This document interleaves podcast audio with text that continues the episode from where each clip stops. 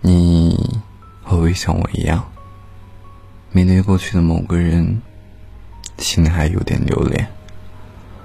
偶尔回去看他的动态，也不评论，也不点赞，只是默默的看完，不告诉任何人。有些人明明不再属于你的生活，但是却好难放下。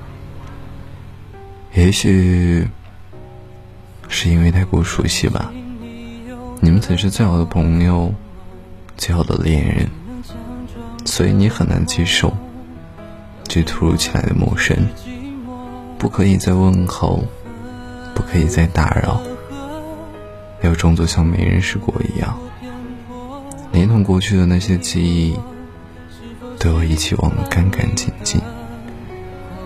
许多人都说。如果不能一起到老，倒不如一开始就不要认识。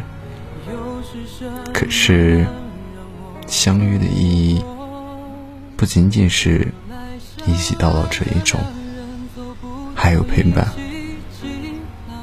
每个人会在不同的时间节点出现，陪你走过生活中的那段时光，不管是快乐的，还是忧伤的。拥有的时候，就好好的珍惜；失去的时候，也不必念念不忘。